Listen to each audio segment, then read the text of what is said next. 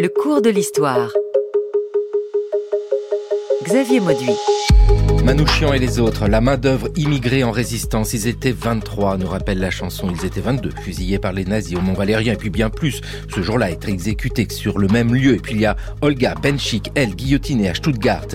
Ils étaient 10 sur l'affiche placardée sur les murs de la France occupée. Mais comment ont-ils été choisis? Ils étaient deux à entrer au Panthéon avec la mémoire de tous les autres.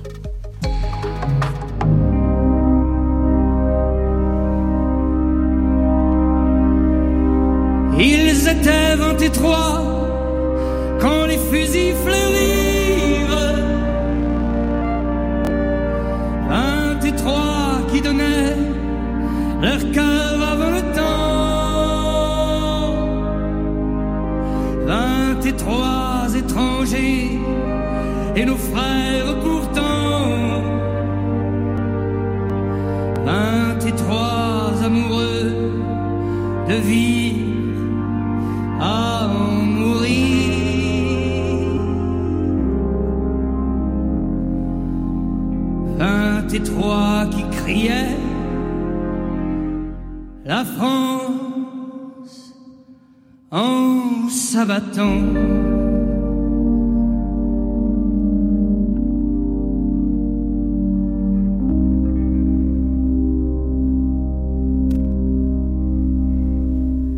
Bonjour Annette Divorka.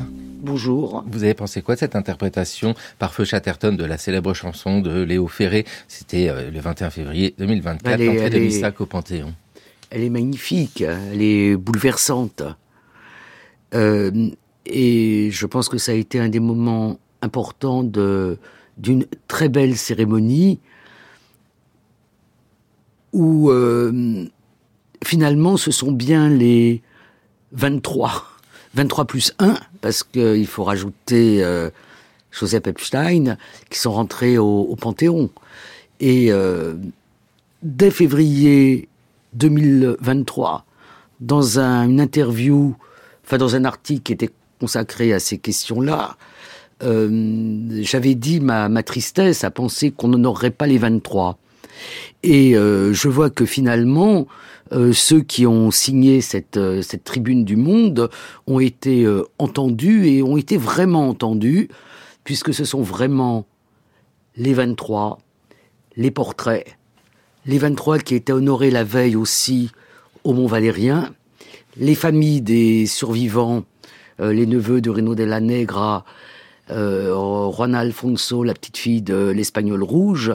euh, voilà, donc euh, il y a eu vraiment quelque chose, un, un moment qui, est un moment vraiment important. Oui, parce que lors de cette cérémonie, il y avait ces portraits des 23, portraits euh, fixes et portraits projetés sur, le Panthéon. sur le Panthéon et euh, la lecture des noms, euh, donc c'est c'est c'est toujours très émouvant, ponctué comme c'était le cas dans les cérémonies au cimetière d'Ivry, au cimetière parisien d'Ivry, où avaient été inhumés euh, les fusillés, enfin pas cela seulement, hein, il y a eu, euh, il y a plus de 800 euh, tombes de, de fusillés du Mont Valérien au cimetière d'Ivry, donc avec cette euh, ponctuation mort pour la France euh, qui qui, qui donne des frissons, enfin qui est vraiment très émouvante. Donc c'était une, c'était vraiment une belle cérémonie, oui. Jean Vigreux, bonjour. Bonjour. Dimitri Manésis, bonjour. Bonjour. Vous aussi, vous êtes sensible au fait qu'au moment de parler de la résistance, ce n'est pas uniquement un individu qui est mis en avant, mais c'est un groupe. Oui, c'est un groupe. L'idée, c'était de symboliser euh, toute cette main-d'œuvre immigrée, et ça, ça fonctionnait. Euh, ça, c'est certain. C'est certain. Dimitri, Oui, effectivement, c'était une cérémonie qui a hum, revêtu un caractère collectif. Cérémonie dont par ailleurs on pense ce que l'on veut, de l'opportunité, euh, du caractère politique, comme tout moment mémoriel.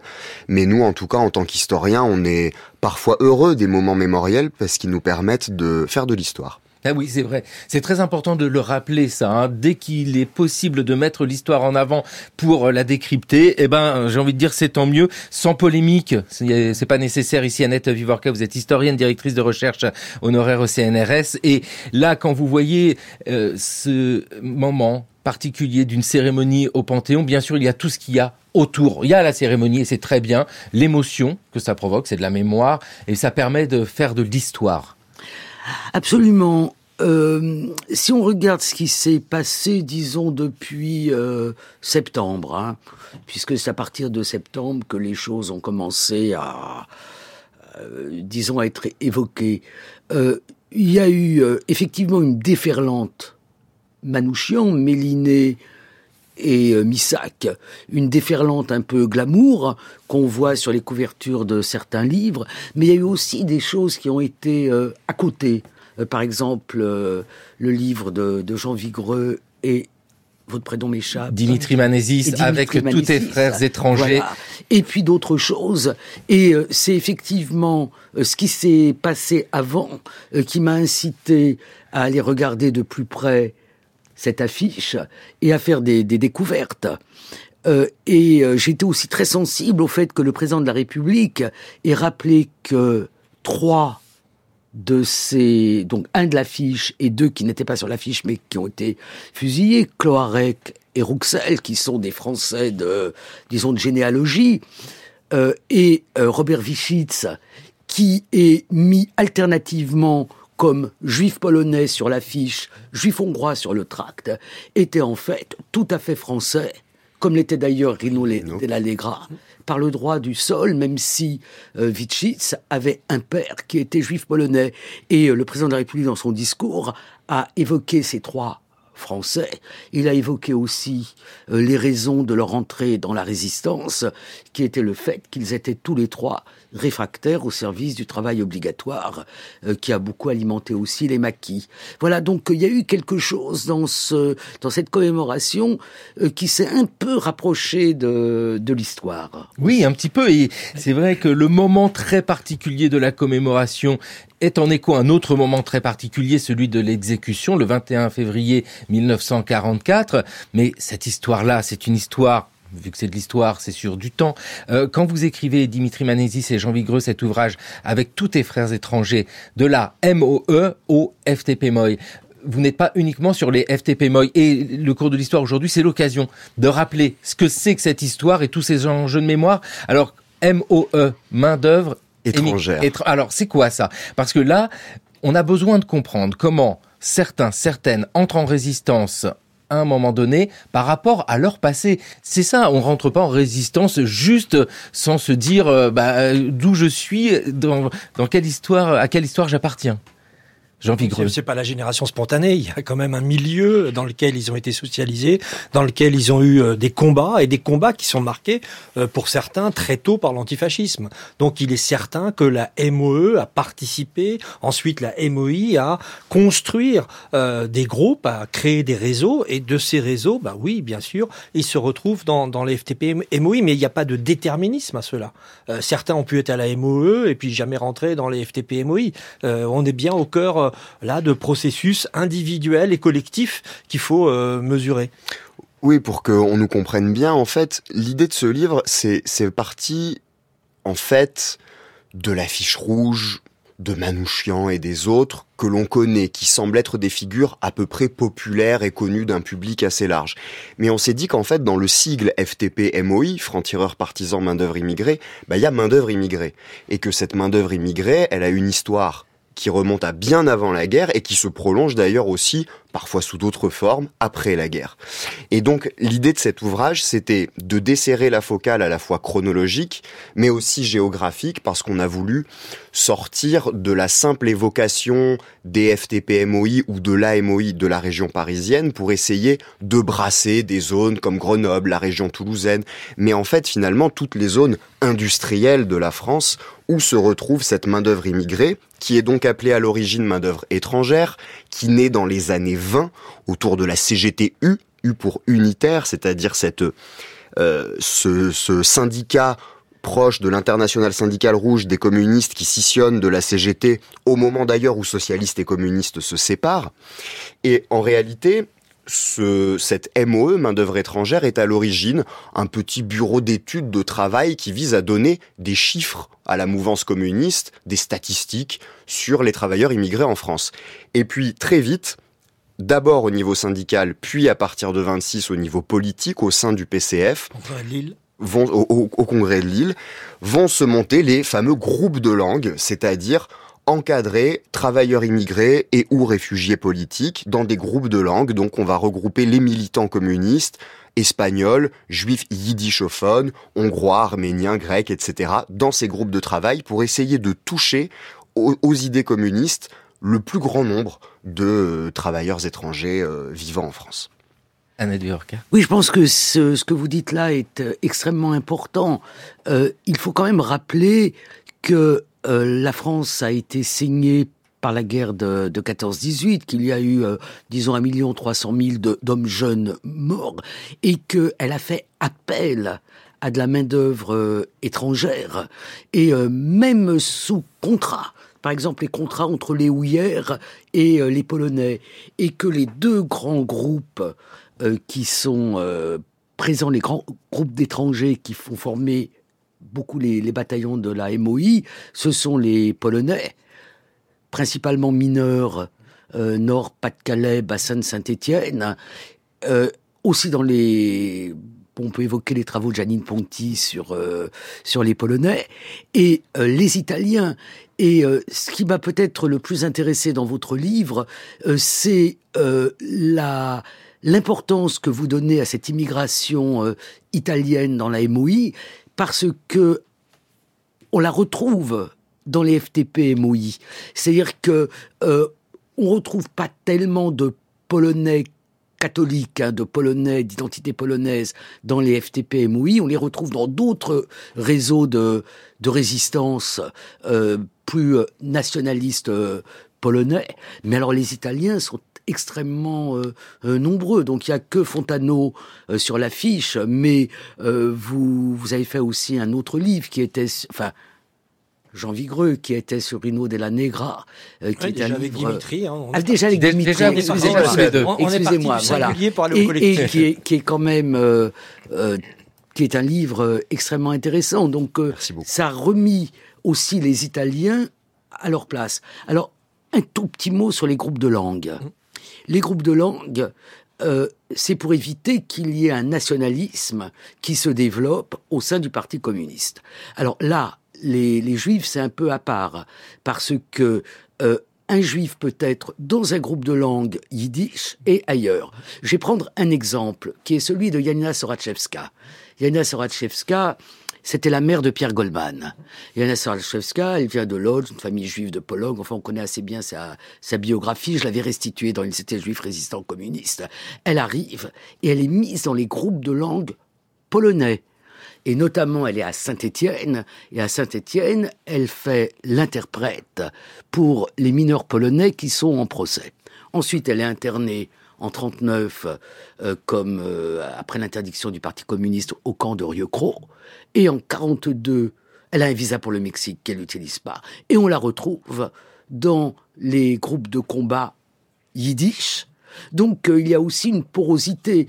Et quand on regarde les groupes de langue hongrois, roumains, la majorité de ceux qui y sont sont en fait des juifs, euh, mais qui sont euh, qui parlent le roumain, le polonais, le hongrois. Ils ne sont pas yiddishophones. Donc ce sont oui, des sous-sections de langue. Hum. C'est important de, oui, bien sûr. de le noter. Jean Vigreux, ça demande beaucoup de finesse. D'ailleurs, on parle de la démarche aussi. On est dans le cours de l'histoire. Vous nous l'avez dit, hein, avec cet ouvrage que vous avez écrit avec Dimitri Manesis sur Rino della Negra. Il y a un focus, une biographie, une monographie, et puis avec tous tes frères étrangers, vous élargissez le focus, je reprends euh, vos mots, hein, euh, Dimitri Manesis.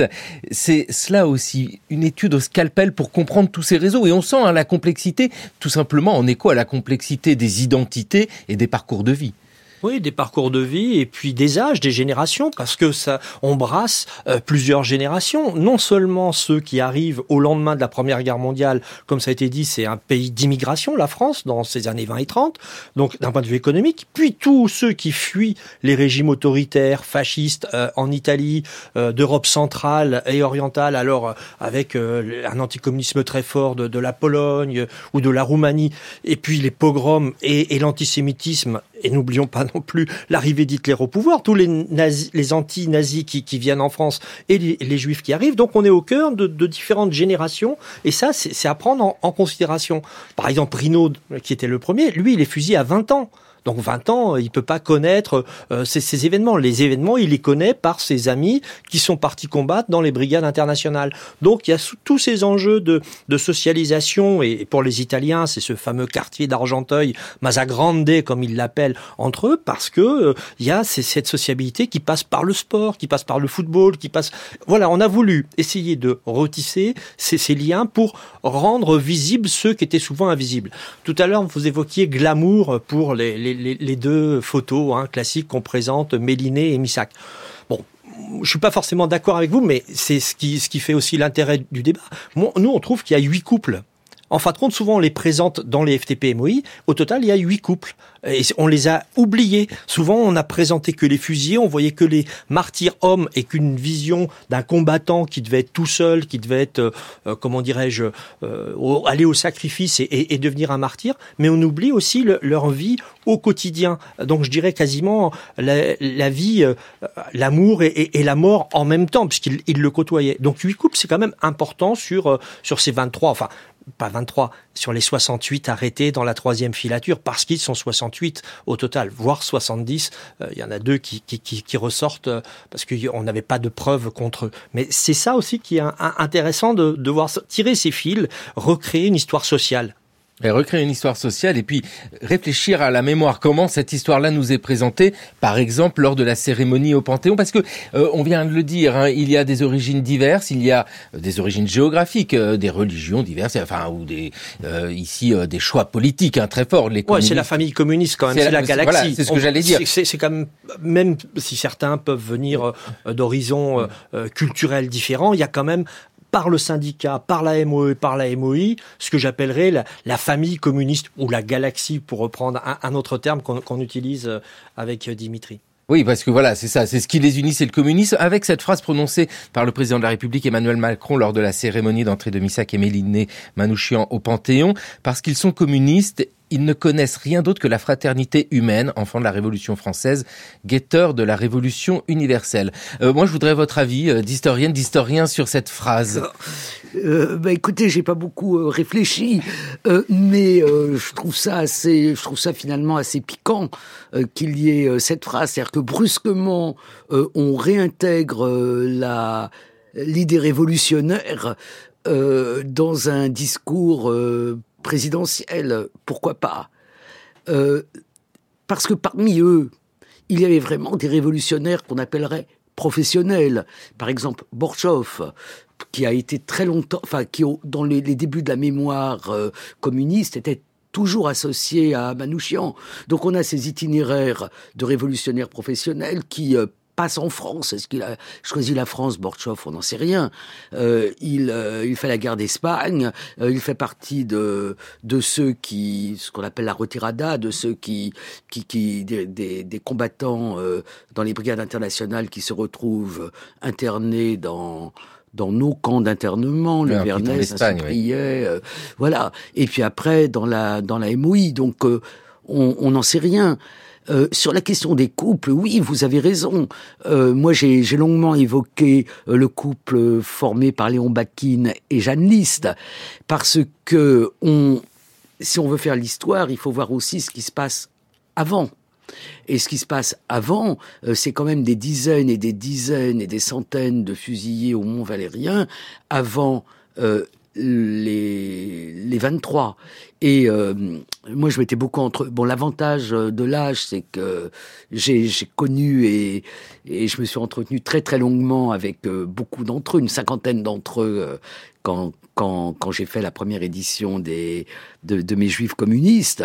Et Jeanne Liste me disait, euh, la première génération était déjà au cimetière. Et puisque, pour parler des femmes, euh, il y a quand même un personnage qui est qui est très bouleversant, qui est celui d'Hélène Crow, euh, qui euh, arrêté le 24 décembre 1942, donc c'est une date, 24 décembre dont on se souvient, se jette par la fenêtre euh, pour ne pas euh, risquer de parler. Donc euh, là, c'est quasiment euh, brossolette. voilà. Donc donc euh, donc il y a beaucoup beaucoup de voilà de, de, de ces gens qui sont dont le nom est d'ailleurs rappelé euh, au Mont Valérien. Euh, dans la, la, cloche qui a été euh, euh, qui est due à, à l'artiste Pascal Convert. Donc on a tous ces noms, 2000, alors, euh, euh, pardon, 1007, mais aujourd'hui on en est à 2022. Donc, euh, à 1022, pardon, excusez le lapsus, 1022. Voilà, donc c'est toute une histoire longue et euh, une histoire qui commence en 41. Euh, le premier fusillé étant Titi, euh, Tisselman.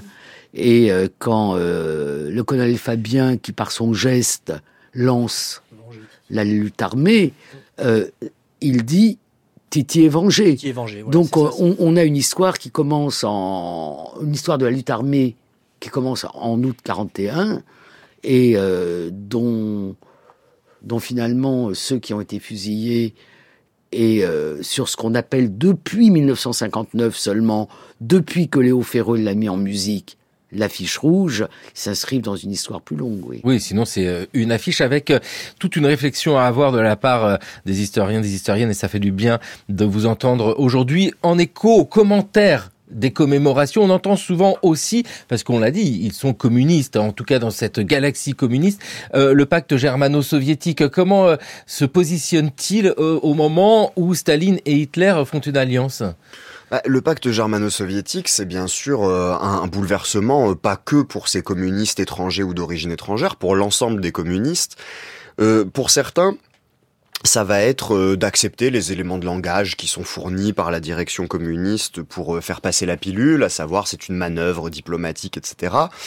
Et en fait, tout ça se fait en deux temps. Il y a un premier temps où les communistes maintiennent leur ligne traditionnelle qu'ils ont depuis 34-35, le Front populaire, etc. On pourra y revenir. Une ligne antifasciste, une ligne anti-nazie, une ligne également de défense nationale. Et puis progressivement, l'humanité puis le PCF sont interdits et pour la France, on va dire qu'à partir du mois d'octobre s'impose un nouveau cours, un nouveau tournant, celui qui est de présenter le conflit non pas comme une guerre antifasciste, mais comme une guerre inter-impérialiste. Et tout ça va évoluer à- ensuite au cours des années 40-41. Mais euh, concernant les individus, ça c'est pour la grande histoire, j'ai envie de dire. Après, dans les parcours individuels, dans les choix, dans les appréciations qui sont faites, tout ça peut varier. Et un bon nombre de militants, en fait, pacte ou pas pacte, euh, finalement, euh, font le choix de tout simplement poursuivre un combat qui est le leur depuis plusieurs années, euh, qui euh, s'engageant euh, dans les armées françaises, qui s'engageant dans des régiments tchécoslovaques ou polonais en France, euh, qui s'engageant dans la Légion, Légion qu'on a aperçue d'ailleurs lors de la cérémonie. Euh, et Dieu sait que pour des communistes, s'engager dans la Légion n'était pas forcément quelque chose de facile. Et euh, d'autant que les armées françaises ne les ont pas toujours acceptés dans leur rang, puisque certains d'entre eux étaient considérés comme trop suspects d'un point de vue politique. Anna Diverka, vous Allez-y. voulez Oui, je, je, je pense que euh, si on prend l'histoire du Parti communiste, non pas sur le temps long, puisqu'il il a été créé qu'en 1920, donc c'est pas un temps très long, on a des périodes où le Parti communiste est une secte, où il est euh, très limité dans le nombre, et puis il y a des périodes de dilatation. Et la dilatation du Parti communiste, c'est vraiment le Front populaire, et avec... Euh, dilatation, et c'est avec- sa découverte de la voilà. nation. Et sa avec- rencontre avec la nation. deux secondes. Et Pardon. avec, euh, et avec le fait que le Parti communiste réintègre la Marseillaise, réintègre le drapeau. Aragon dit le parti m'a donné les couleurs de la France. Donc on a une période où le Parti communiste redevient ou devient euh, voilà. Alors moi, je partage pas votre vision de la période du pacte euh, germano-soviétique. Euh, la plupart des députés et sénateurs quittent euh, le Parti communiste. Euh, moi, j'ai j'ai beaucoup interrogé les gens de la MOI. En gros, ils se replient. Euh, le Gro- Grozhnowski qui a été un des chefs, Bien sûr. euh, il est euh, dans, il est à Brunois au moment de, l'invasion. Et Il, a pris une formation de tourneur pour euh, pouvoir gagner sa vie puisqu'il peut plus être permanent. Donc je pense que toute la période qui va de 39 à, enfin du pacte du 23 août euh, 1939 jusqu'à mai un peu avant. Euh, disons avril-mai 1941, euh, c'est une période de très grande rétractation euh, du Parti communiste, avec Pas des épisodes qui ont été mis au jour, euh, qui sont celui de la demande de reparution de l'humanité. Donc, euh, ce qui est certain, c'est que 22 juin 41, énorme soulagement de tous, parce qu'ils se retrouvent dans surtout la génération rentrée au Parti communiste ou à la au moment du Front populaire, ils se retrouvent le combat qu'on appelle anti-fasciste, anti-nazi, et c'est un soulagement. Et à partir de ce moment-là, les effectifs euh, vont se regonfler. 22 juin 1941, c'est l'opération Barbarossa, Barbarossa. c'est-à-dire Ouais. que ça y est, euh, l'URSS attaque l'Allemagne nazie. Il faut pas perdre de vue que les effectifs, euh, je suis pas tout à fait d'accord, euh, vont regonfler parce que c'est encore un parti interdit. Oui. Donc c'est difficile de travailler dans la clandestinité. On voit bien qu'il y a aussi une direction polycéphale, euh, qu'il y a Duclos qui est en France, que Thorez est à Moscou. Enfin, il faut essayer de, de, re- de relier tous les fils. Aujourd'hui, on peut relier les fils parce qu'on a les archives. Alors il y a une partie des archives qu'on n'a pas, c'est celles qui sont au Kremlin. Mais les archives de l'international euh, communiste, les liens, etc., on les a. Euh, on a la chance à Dijon de les avoir mis en ligne à la Maison des sciences de l'homme sur le site Pandore. Donc ça nous permet de, travailler euh, à partir aussi des sources internes et pas simplement des sources de police. Je crois qu'il faut qu'on croise euh, les sources que l'on a. Alors oui, entièrement d'accord sur le fait que le pacte désorganise tout. Euh, Il y a un repli, il y a les gens qui sont arrêtés, il y a ceux qui quittent le parti. Ça, il n'y a, pas de problème. On, on est entièrement d'accord euh, euh, sur cet aspect-là. Mais pour autant, ça ne veut pas dire que certains n'ont pas gardé. On pense à Tillon, on pourrait penser à Guingouin. On, on a d'autres euh, communistes de ce dont le destin euh, au, au sein du Parti communiste Ah, a été oui, quand mais- même difficile après. Oui, mais, hein. oui, mais Euh, je, je suis d'accord. euh, je suis d'accord voilà. avec vous, mais là, moi, je parle à, à cette époque. Je ne peux pas savoir euh, 30 ans plus tard, 20 ans plus tard, ce qu'ils deviendront, etc. On, le fait sur sur ce moment-là. Donc, on, revient aux, méthodes historiques sur les enjeux de, la chronologie et des temporalités. Sur ces temporalités, eh bien, oui, c'est cette évolution entre 40 et 41. D'ailleurs, la reparution de l'humanité, hein, que, vous évoquez. Il y a un télégramme de tentative. Il y a quand même un télégraphe qui arrive de, Moscou qui, dit d'arrêter tout ça. Donc, on est bien au cœur de comment dirais-je de, décalage euh, d'a- d'appréciation de lignes des fois dans le temps parce que les comment dirais-je les, les les ordres n'arrivent pas si vite ou on, ou on les comprend pas si vite voilà alors ça veut pas dire pour autant que que le que juin 41 ne va pas soulager bien au contraire ça je suis entièrement d'accord mais il y a quand même des traces de résistance avant, de solidarité euh, qui sont mises en avant à la suite en, particulier de la rafle du bouclier vert, etc. Il y a plein d'enjeux que l'on peut retrouver de comment ce que j'appellerais de ouais, de formes de solidarité et de formes de résistance euh, qui existent déjà. Mais alors la lutte armée, c'est la spécificité si du communisme. discuter. euh, euh, moi, j'aime bien le Jean-Richard Bloch. Hmm Euh, Jean-Richard Bloch, euh, lui part à Moscou en avant, enfin mai peut-être. D'ailleurs, il, il est Jean-Richard Bloch est, est juif, euh, donc euh, il peut plus travailler. Hein, et euh, il accepte la proposition des, des soviétiques d'aller travailler pour Radio Moscou. Et il part donc euh, pour l'Union soviétique en mai 1941. Euh, il est logé à Berlin dans l'ambassade soviétique Unter den Linden. Et euh, c'est euh, Nicole Racine, euh, qui a été une grande historienne des, des intellectuels communistes, qui relève euh, ce qu'il dit euh, du pacte germano-soviétique. Elle dit toute une vie basée sur la confiance. Et elle dit c'est quasiment un pari pascalien, qui est d'avoir, de continuer à avoir confiance. Euh, Bon, je sais pas si on doit discuter trop de ça, mais la Légion, c'était les 22, 23e régiments des volontaires étrangers, de marche des volontaires étrangers. C'était pas euh, euh, la Légion telle qu'on telle qu'on l'imagine. Donc effectivement, ils se sont engagés en masse, mais il faut un petit moment. Euh, vous parlez des télégrammes de l'international. Il faut un petit moment pour que brusquement on passe à la guerre anti-impérialiste. Et euh, moi, j'ai fait la biographie du couple Torres et j'ai rétabli la date exacte, non pas le 4 octobre, mais le 3 octobre de la désertion de Torres. Torres, qui aurait pu ne pas être, euh, ne pas rejoindre son régiment, il rejoint son régiment. Euh, et et euh, l'ensemble des communistes rejoignent leur euh, régiment. C'est-à-dire que pendant un moment, il y a, avant que euh, les directives de l'international arrivent et disent c'est une guerre entre impérialistes qui ne nous regarde pas. Euh, il y a tout ce moment où les communistes votent les crédits de guerre. Enfin bon, voilà, donc c'est une période un peu, un peu euh, compliquée. Oui, bien sûr. Voilà. Bien sûr. Il faut rendre la complexité. Voilà, absolument. C'est pas noir et blanc. Absolument. Surtout que maintenant qu'on l'a bien compris, cette période délicate du pacte germano-soviétique est passée. Nous sommes en juin 1941. Disons que les choses sont plus claires, mais il reste à Notre système d'organisation s'est basé sur le principe des triangles cloisonnés. Au sommet, il y avait le Parti communiste français qui dirigeait toute la résistance, c'est-à-dire les FTP-F. Les dispositions du Parti communiste français étaient transmises à la Commission centrale des immigrés, c'est-à-dire Commission MOI, dirigée par Gronowski. Avec Hervé, il avait la liaison pour que nous transmettre à nous des dispositions d'ordre politique. Du point de vue militaire, j'étais lié et subordonné à Roltangui, qui dirigeait la résistance dans l'île de France et qui représentait devant nous les comités militaires nationaux. J'avais la liaison permanente avec le chef du premier détachement qui était un détachement de Roumains, avec le deuxième détachement qui était un détachement composé des Juifs, avec le troisième détachement qui était composé des Italiens, avec le quatrième détachement, com détachement mixte composé des Roumains, des Bulgares, des Tchèques, des Hongrois, etc. Il y avait des Espagnols aussi. Boris Olban, communiste, roumain d'origine juive. Ici, nous sommes dans le documentaire des terroristes à la retraite de Moscou Boukou en 1985, 1985 à Dimitri Manesis. On entend l'organisation, c'est une organisation qui peut nous paraître euh, militaire si on ne connaît pas le fonctionnement du Parti communiste, parce que je veux dire euh, que ces gens-là savent s'organiser. Ils sont issus d'une longue tradition d'organisation.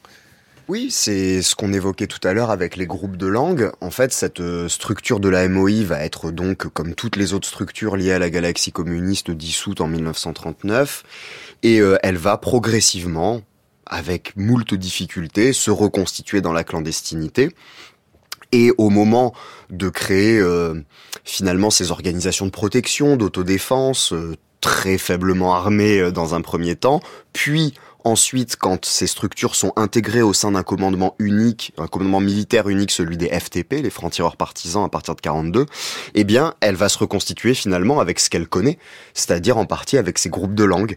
Et donc, euh, c'est ce qu'on vient d'entendre dans le témoignage de Boris Olban, qui est un témoignage euh, très important dans un film aussi euh, assez beau malgré quelques inexactitudes, pour c'est le moins qu'on puisse dire. c'est un témoignage qui nous montre effectivement comment dans la clandestinité se reconstitue euh, ces groupes de langue euh, par affinité et puis parfois avec euh, une part de bricolage aussi parce que vous avez des Français qui se retrouvent dans ces groupes de langue, vous avez des gens qui Annette tout à l'heure parlait de perméabilité entre certains groupes, mais dans la résistance ça peut être le cas aussi. On parlait tout à l'heure de Rino la Negra, lui il commence ses actions de résistance au sein des FTP à Argenteuil, puis ensuite il va basculer dans ce qu'on appelle le troisième détachement italien des FTP MOI de la région parisienne. Donc il faut penser aussi ces, quelques circulations. Euh, Jean Vigreux, c'est vraiment cela, hein, ce monde à, étudier, celui des FPT-MOI. Euh, FTP-MOI, euh, on dit MOI parfois. Euh, Expliquez-nous. Non, mais alors là, vraiment, c'est juste un effet de langage, FTP-MOI ou FTP-MOI Vous dites MOI, vous on dit MOI, mais parce que certains yiddishophones disaient MOI et que d'aucuns, dans la mémoire, ont, repris ça dans les interviews et les entretiens d'après-guerre. On dit MOI, mais bon, après... Voilà, on dit ce qu'on veut, mais c'est la même réalité. c'est la même réalité. Ce qui compte, c'était ce combat et ce combat antifasciste et ce fer de lance de, la résistance. Mais oui, avec ces francs-tireurs, euh, Boris Orban qu'on vient d'entendre, lui a organisé. Il a été le chef militaire hmm. des FTP Moy pour la région parisienne juste avant euh, Missak Manouchian. Hein. Oui, ça. Euh, comment ça, ça se passe en fait? Parce qu'on est dans un monde complètement secret. C'est cela, c'est un monde de la résistance. Est-il lié avec les autres mouvements de résistance? Jusqu'à 1943, pas vraiment, puisque s'il faut l'unification de la résistance pour avoir euh, euh, ces, ces, passerelles. Alors il y en a des fois quelques-unes, en particulier tout à l'heure j'évoquais ceux qui sont arrêtés euh, en novembre 1943 au moment de la troisième filature. Et eh bien dans cette troisième filature sont arrêtés ceux qui faisaient des faux papiers et ils n'étaient pas du tout des FTP-MOI, ils venaient, ils venaient d'ailleurs. Donc là c'est assez intéressant de, de, de, de comprendre ce qui se joue. En revanche, euh, vous avez une triple direction. Il y a la direction militaire, il y a la direction aussi de la MOI et il y a la direction politique. Parce que les rapports remontent à Jacques Duclos, qui lui est le dirigeant clandestin du parti euh, en France. Et ce qui est dommage, parce que nous on est content parce qu'on a pu les utiliser, mais le, fond du clos est pas assez utilisé. C'est tout au musée euh, d'histoire vivante à Montreuil, et on a toutes les notes qui remontent bah, tous les 15 jours, les, toutes les semaines, et puis aussi des bilans mensuels à la fois des FTP, à la fois de la MOI et puis euh, de, des- des instructions que, donne- que donne Duclos. Et ça, c'est accessible. Alors peut-être que les inventaires devraient être euh, plus poussés, plus plus détaillés, mais au moins euh, l'in- l'intérêt c'est pas de faire cette histoire simplement par euh, les archives policières qui nous donnent un biais, qui ont une vision, pas seulement non plus par les archives Duclos qui ont un biais, qui ont tout ça, mais ça nous permet de, de travailler et- de reprendre, de revisiter les places des uns et des autres. Et aussi par les témoignages qui sont Bien très sûr. importants. Et euh, pour les auditeurs, il faut effectivement rappeler que Boris Olban a été le responsable militaire jusqu'en août 43, qu'il y a eu des divergences, non pas politiques, restait, euh, il restait lié au Parti communiste, mais de tactique, et que c'est à ce moment-là qu'il a été remplacé par Manouchian, et qu'il est revenu après comme responsable militaire. Et euh, il raconte tout ça. Alors là, c'est le film, euh, le magnifique film de Moscou où on voit vraiment vivre euh, ces gens comme euh, comme des gens, pas comme des héros, euh, euh, comment dire, évanescents, mais vraiment dans dans leur euh, dans leur vie. Euh, mais en dehors de ce témoignage, dans le film de de Moscou, euh, Boris Olban a écrit de son vrai nom Baruch Broman, il a écrit euh, un livre majeur qui s'appelle Testament. majeur. Et dans ce livre majeur, il raconte quand même comment il y avait un traître, Davidovitch, et comment ils ont oxy discrètement le traître dans une villa euh, de, de Bourg-la-Reine. Bourla- Non, Châtenay-Malabry C'est Bourg-la-Reine. Bourg-la-Reine, Bourg-la-Reine. Ouais. C'est la Voilà. région parisienne. La région parisienne, voilà. Donc, euh, il y a ces témoignages. Alors, ce que je voudrais dire, c'est qu'il me semble qu'il y a un décalage entre la façon dont Boris Olban décrit euh, dans le film de Moscou cette organisation militaire et la réalité, euh, et la réalité qui est que c'était des jeunes gens qu'ils aient- qui avaient des couples, ce qui n'était quand même pas tellement autorisé. Hein, Henri Krasuki, dans la période précédente avec Paulette Schlifka, donc euh, ils n'étaient pas censés quand même vivre en couple, et que euh, il y a d'un côté la description de ce qu'aurait dû être la résistance, ces groupes de trois cloison- cloisonnés. En ce qui concerne euh, les jeunes juifs, ils avaient tous été à l'école ensemble, ils faisaient tous de Belleville, ils avaient été au patronage, ils avaient été dans l'organisation sportive, euh, le YASC. Donc, euh, ils avaient des rendez-vous clandestins, ils venaient avec, je sais pas, au pilori sous le bras euh, au métro, et ils retrouvaient leurs copains de, de classe. Donc, il y a à la fois euh, une sorte de de, enfin, l'idée de ce qu'aurait dû être cette résistance et une réalité qui est toujours une réalité humaine qui est toujours beaucoup plus Complexe. complexe et, et, et en fait plus attachante que euh, c'est pas des c'est pas des machines quoi. Ouais, c'est Ah, vraiment loin s'en faut. Loin Ouais. s'en faut. Une histoire vraiment incarnée. Euh, Jean Vigreux, vous êtes professeur d'histoire contemporaine à l'université de Bourgogne-Franche-Comté. Alors vous avez écrit avec Dimitri Manesis, Rino Della Negra, footballeur et partisan. Et puis après, vous avez, je reprends toujours votre terme, desserré la focale avec tous tes frères étrangers, mais vous, Annette Vivorca, vous resserrez la focale parce que il y a, bien sûr, ils étaient juifs résistants communistes et avec anatomie de la fiche rouge. Mais là, encore une fois, on parle de démarche euh, de l'historienne,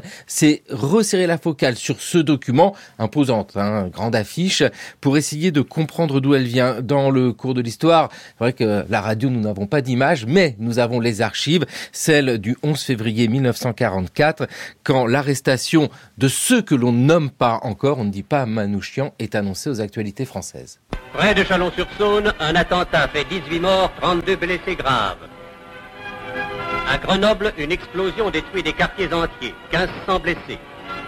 À Bourg-en-Bresse, les boutiques sont saccagées le jour des obsèques du général de Benet. Telles sont les œuvres de terroristes étrangers et presque tous juifs. Arméniens, juifs polonais, espagnols rouges, juifs polonais, encore un juif polonais. À Vichy, le président Laval et M. Darnan, secrétaire général au maintien de l'ordre, viennent s'incliner devant les corps de trois gardes du groupe mobile de réserve du Bourbonnais, tombés victimes de devoir en luttant contre les bandes communaux terroristes.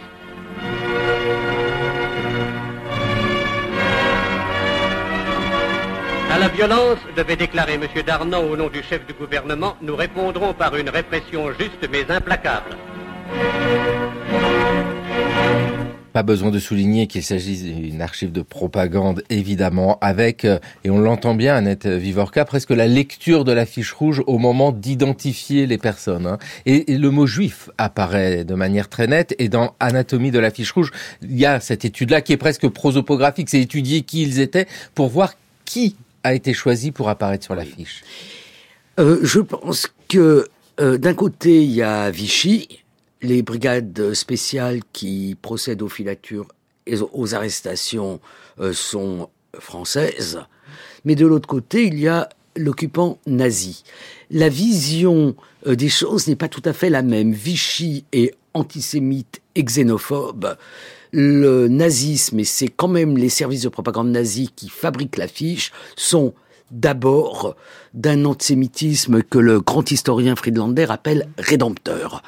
Ça veut dire que les juifs sont responsables de tous les maux, euh, le capitalisme, le bolchevisme, la résistance.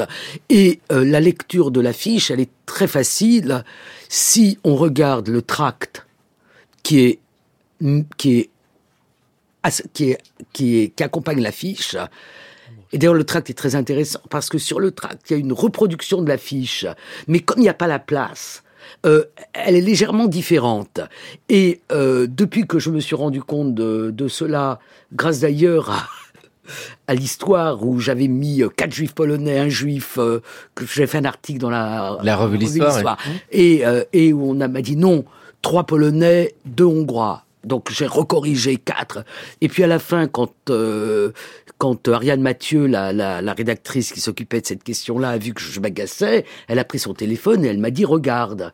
Et c'est là que je me suis rendu compte qu'il y avait deux versions et que la version du tract faisait de Robert Witschitz un juif hongrois, alors qu'il était à peine juif, puisque sa mère ne l'était pas, qu'il était français, donc il était ni hongrois, ni polonais, ni juif.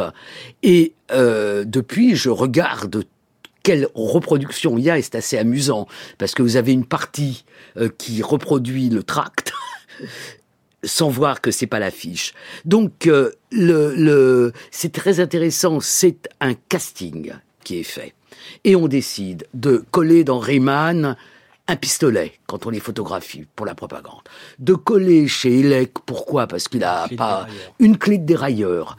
Et on choisit effectivement sept juifs, alors qu'ils ne sont que, je mets des, des guillemets bien évidemment, que, que 12 parmi les, les fusillés. Donc l'opération est une opération antisémite. Donc si je dis ça, c'est pas par communautarisme, parce que vraiment c'est très loin de moi-même, et je ne les assigne pas à une identité, je fais juste de l'histoire. Et l'histoire, c'est que pour le nazisme, on le retrouve dans les carnets d'Himmler, pour le nazisme, l'Amérique est juive, l'Union soviétique est juive, enfin tout est juif, quoi. Et il faut extirper les juifs. Donc ça, c'est le sens premier qui est donné euh, à l'affiche. Oui, parce que sur les euh, 22, Alors, 23, ce n'est que la Voilà. moitié des juifs, et Donc sur l'affiche, après, c'est 7 sur 10. après, on peut Ouais. regarder Mais- comment l'affiche a été construite, quoi, après. Il y a ces éléments-là, mais en- je suis entièrement d'accord avec ce que vous venez de dire, mais n'oublions pas que les BS font un rapport le 3 décembre 1943, donc les brigades spéciales, Les brigades avant de les remettre aux Allemands. Et le, le rapport des BS dit euh, tant de Français ariens, tant de Français juifs, tant d'étrangers ariens et tant d'étrangers juifs. Ça veut dire que aussi Vichy a repris les codes à ce moment-là, puisqu'on est dans la logique quand même euh, Ah non, mais je Bousquet suis bien. Auberg, on est dans une logique de fuite en avant de la collaboration, euh, qui participe de, de, de cela aussi. On dit la même chose, hein. Je, je suis entièrement d'accord avec vous. Euh, bien évidemment, il y a un antisémitisme euh, euh, de, Vichy, mais je, pense qu'il y a quelque chose de particulier Ah dans bah, l'antisémitisme nazi.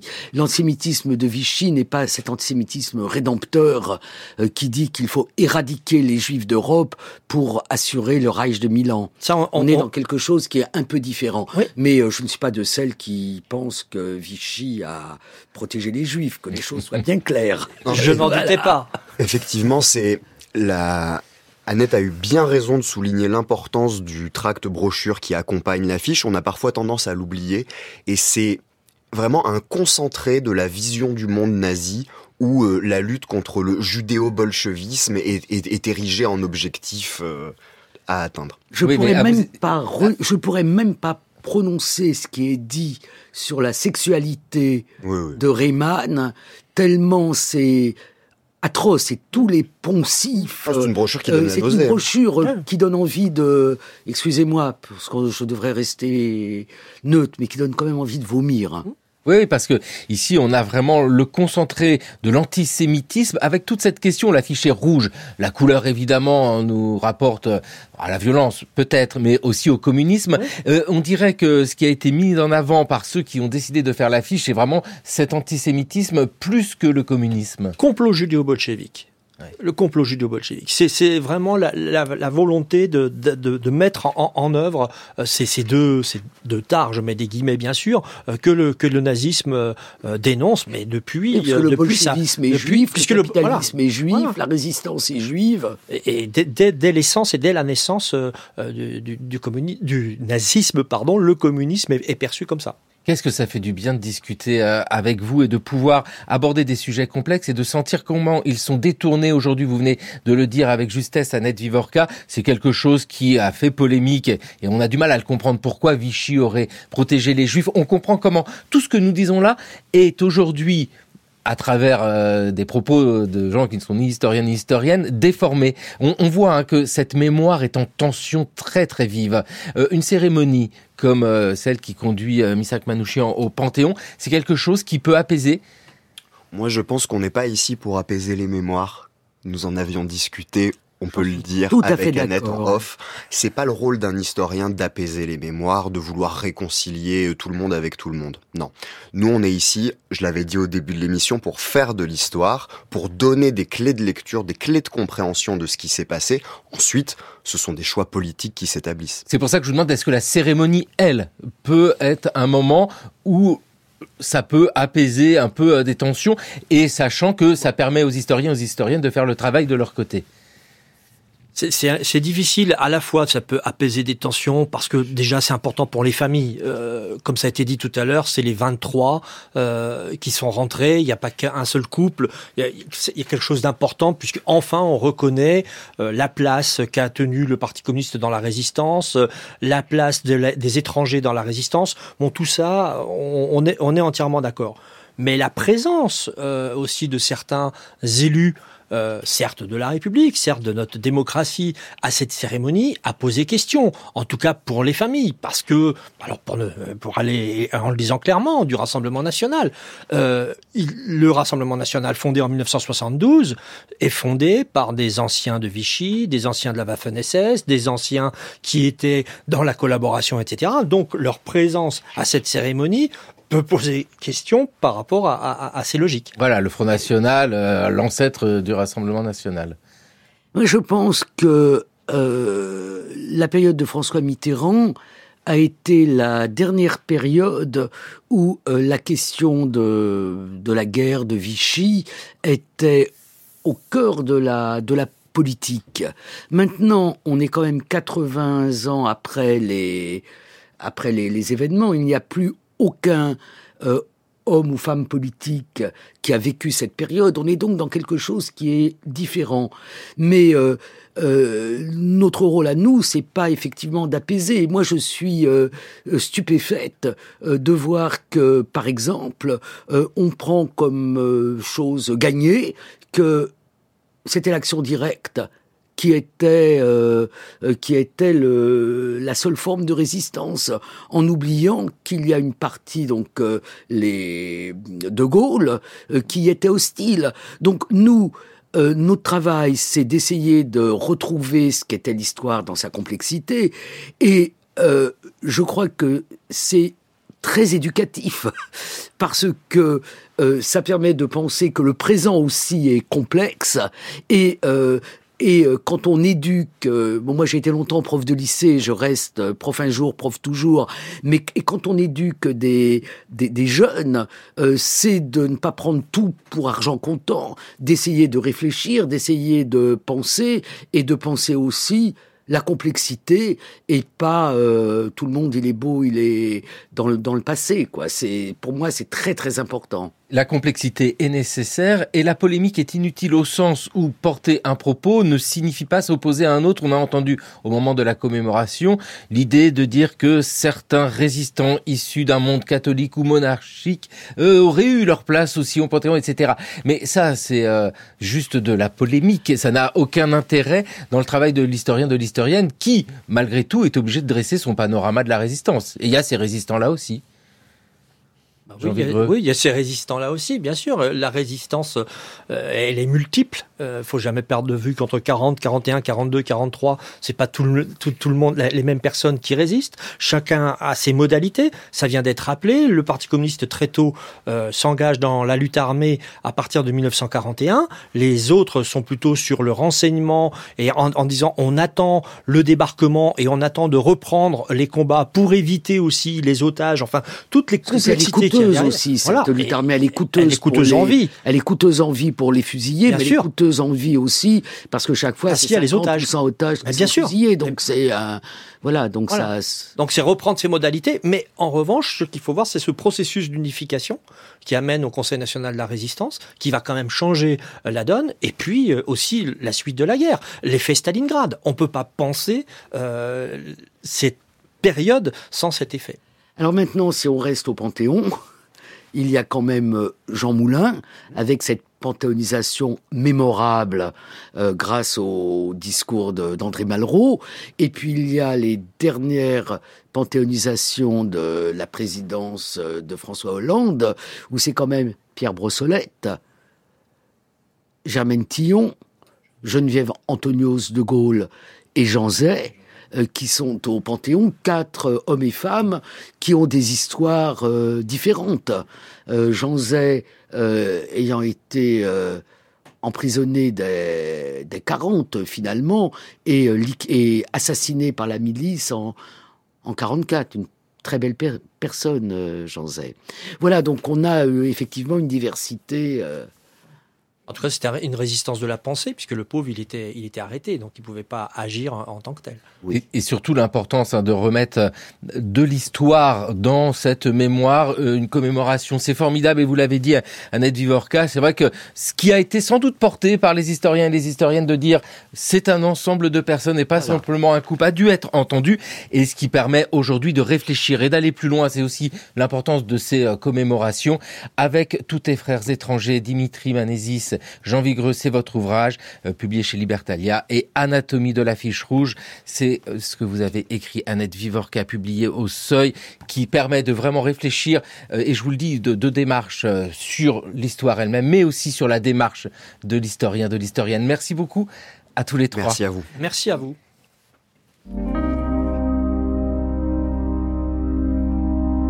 Un grand soleil d'hiver éclaire la colline. La nature est belle et que le cœur me fend. La justice viendra sur nos pas triomphants. Ah, mon amour, ma mélinée, mon orpheline.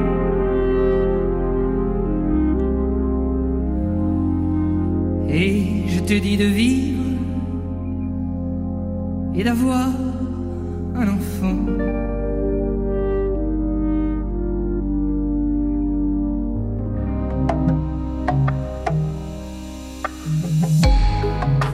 Pourquoi le général Boulanger s'attaqua-t-il à la constitution de la Troisième République? Georges Boulanger, né à Rennes en 1837, grimpa rapidement dans la hiérarchie militaire en participant à plusieurs campagnes coloniales, d'abord en Kabylie, puis en Cochinchine. En 1884, il commanda le corps d'occupation de la Tunisie. Dans l'intervalle, Georges Boulanger s'était aussi distingué en participant à la répression de la Commune. En 1886, Clémenceau, qui avait connu Boulanger quand ils étaient élèves au lycée de Nantes, joua de son influence pour l'imposer comme ministre de la guerre. Ses réformes en faveur des conscrits furent très appréciées. Mais c'est son refus de réprimer les grèves ouvrières et surtout ses discours belliqueux à l'égard de l'Allemagne qui lui assurèrent une grande popularité. Surnommé le général Revanche, Boulanger suscita un immense engouement dans une société française qui était alors frappée de plein fouet par une grave crise économique. Cette notoriété commença à inquiéter sérieusement le gouvernement républicain au moment de l'affaire Schneebele. En avril 1887, ce commissaire, en poste à la frontière avec l'Alsace-Lorraine annexée, fut arrêté par la police allemande pour espionnage. Boulanger voulut aussitôt adresser un ultimatum à l'Allemagne pour faire libérer Schneebele et mobiliser l'armée. Pour éviter le risque d'une nouvelle guerre, les républicains l'écartèrent du gouvernement. Cette éviction eut pour effet de renforcer le mouvement populiste qu'on commençait à appeler le boulangisme. Présenté comme une victime des politiciens corrompus qui courbaient l'échine devant l'Allemagne, Boulanger fut alors soutenu par une coalition hétéroclite regroupant tous ceux qui combattaient le régime républicain. Les nationalistes, emmenés par Paul Déroulède, le dirigeant de la Ligue des Patriotes, se rallièrent à lui.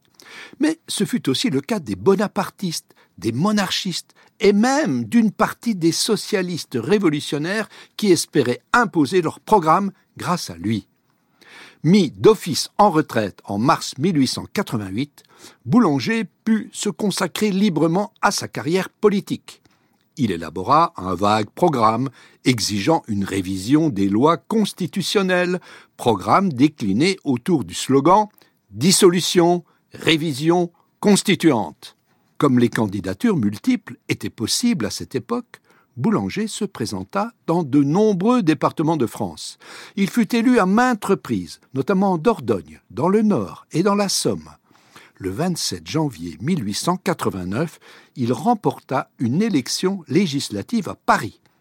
50 000 personnes se rassemblèrent pour fêter sa victoire en scandant À l'Élysée Le risque d'un coup d'État poussa le gouvernement à poursuivre Boulanger pour complot contre la sûreté intérieure.